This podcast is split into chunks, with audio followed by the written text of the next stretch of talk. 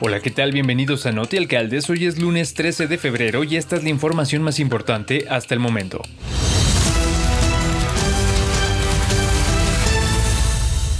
La Administración Municipal de San Miguel de Allende, que encabeza Mauricio Trejo Pureco, se ha posicionado como ejemplo estatal en materia de recaudación de recursos al implementar acciones basadas en el trabajo eficiente para lograr la confianza del ciudadano. La estrategia del municipio consiste en mantener el costo del impuesto predial durante todo el trienio y la operación de distintas formas de pago, incluyendo la instalación de un módulo especial de cobro, abierto los siete días de la semana para facilitar la contribución de los propietarios. En dicho módulo, los contribuyentes están recibiendo atención personalizada y pueden aprovechar distintos descuentos con la confianza de que sus impuestos se verán reflejados en obras, servicios y apoyos sociales que se detonarán a lo largo y ancho de todo el territorio municipal durante este año. En aprovechamiento de su vocación turística, la administración municipal incluyó en los servicios de hospedaje temporal el pago de derechos municipales, con el objetivo de brindar mayor seguridad calidad, orden y legalidad a quienes hacen uso de ellos, además de lograr un mercado igualitario entre estos servicios y los que ofrece el sector hotelero. Con lo obtenido de esta recaudación, el municipio de San Miguel de Allende llevará a cabo un programa de desarrollo integral que priorizará la economía familiar, el desarrollo social y la seguridad de todos los sanmiguelenses.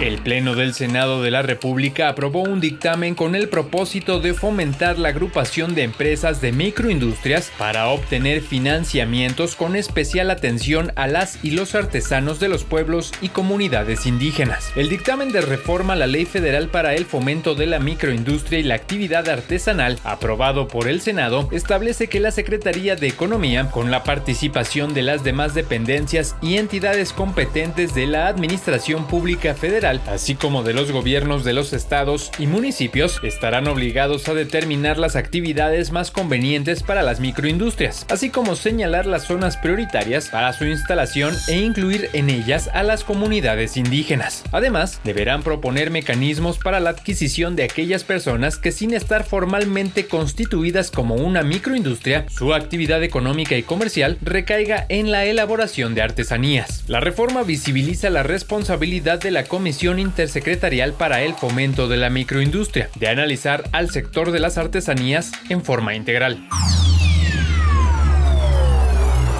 El aumento de las tarifas en la red de autopistas de cuota federal es de un 7.82% a partir del 7 de febrero. La Secretaría de Infraestructura, Comunicaciones y Transportes informó que luego de un año sin aumento al costo de las tarifas en la red de autopistas de cuota federal, a partir de este 7 de febrero se realizó un ajuste del 7.82%, de acuerdo con la inflación del periodo diciembre 2021 a diciembre 2022. Cabe mencionar que los concesionarios de la red de autopistas de cuota federal, previa autorización de la Secretaría de Comunicaciones y Transportes, ajustan sus montos anualmente en los primeros meses del año, como se estipula en los títulos de concesión. La modificación de tarifas correspondiente a la red de autopistas concesionada al Fondo Nacional de Infraestructura y Caminos y Puentes Federales iniciará a partir del 1 de marzo de 2023. En la carretera México-Toluca, Circuito Bicentenario, Toluca-Atlacomulco, Guadalajara-Tepic y Culiacán-Mazatlán ya se el aumento. En redes sociales, usuarios anunciaron que el costo en la carretera México-Toluca pasó de 97 a 105 pesos.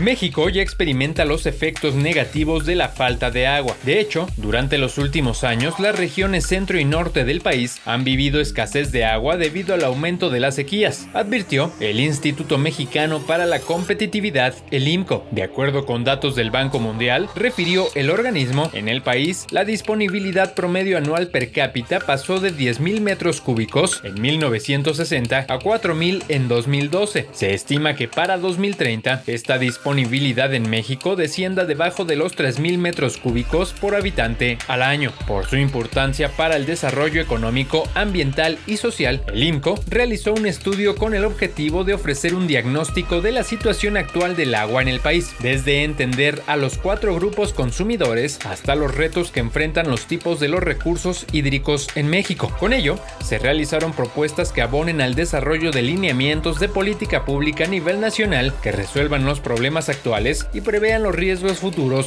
en la materia. Para garantizar la demanda del agua, el Estado mexicano requiere actualizar los marcos legales y regulatorios que rigen el manejo del agua, así como modernizar la infraestructura hidráulica del país. Es necesario tomar en consideración las distintas características técnicas y en particular las geofísicas y desafíos que presenta actualmente el país en materia hídrica, tales como el aumento poblacional, el crecimiento de la mancha urbana, la evolución de las sequías, así como la variación en las precipitaciones.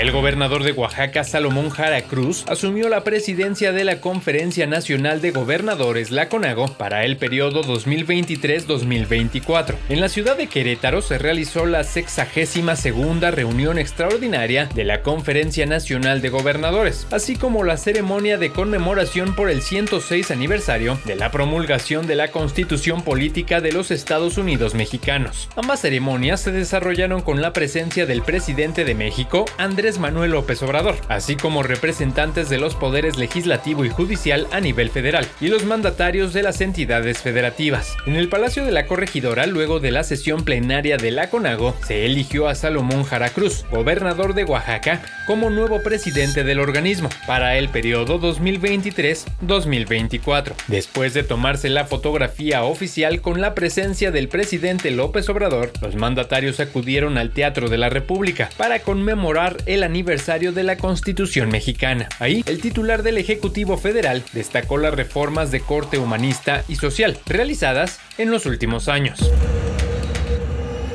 Los 32 estados del país tienen diferentes tipos de tamales, desde piñón, chipilín, puya, atolocates, chaya y hoja de plátano. Tamal es una palabra que proviene del náhuatl tamali. Por lo general, hace referencia a un platillo que se prepara con masa de maíz batida con manteca de cerdo, agua o caldo y se rellena con algún tipo de salsa y o algún tipo de carne, como cerdo, pollo, res, pavo o pato, aunque también existen los tamales dulces con algún relleno frutal. Generalmente se envuelven hojas de maíz o plátano y se cuece al vapor. Estos son algunos tipos de tamales en México por estado. En Aguascalientes, los tamales de piña y de piñón, piña con rompope, piñón con acitrón y nuez, son algunos de los sabores de los tamales de dulce en Aguascalientes. En Baja California, los tamales güemes se preparan con carne de res o de pollo y se les puede agregar aceitunas, pasas, chiles en vinagre y hasta pepinillos. La masa de los tamales no es tan esponjosa y se envuelven en hoja de elote. Otra característica distintiva es que llevan aceite de oliva además de la tradicional manteca. En Baja California Sur los tamales cholleros pueden ser de puerco, de res o de pollo y se preparan en hoja de plátano o de maíz. La carne se acompaña con aceitunas, chiles, camote y cebolla y pueden acompañarse con salsa, crema y queso.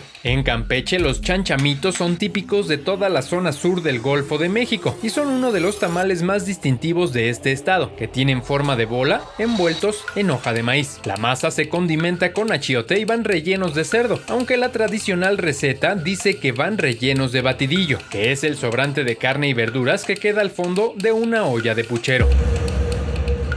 Muchas gracias por acompañarnos en Alcaldes. Recuerde que ya está disponible la edición febrero 2023 de la revista Alcaldes de México en su versión digital. Solo ingrese a www.alcaldesdemexico.com diagonal revista. Hasta la próxima.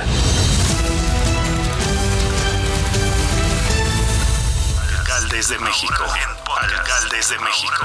Alcaldes de México.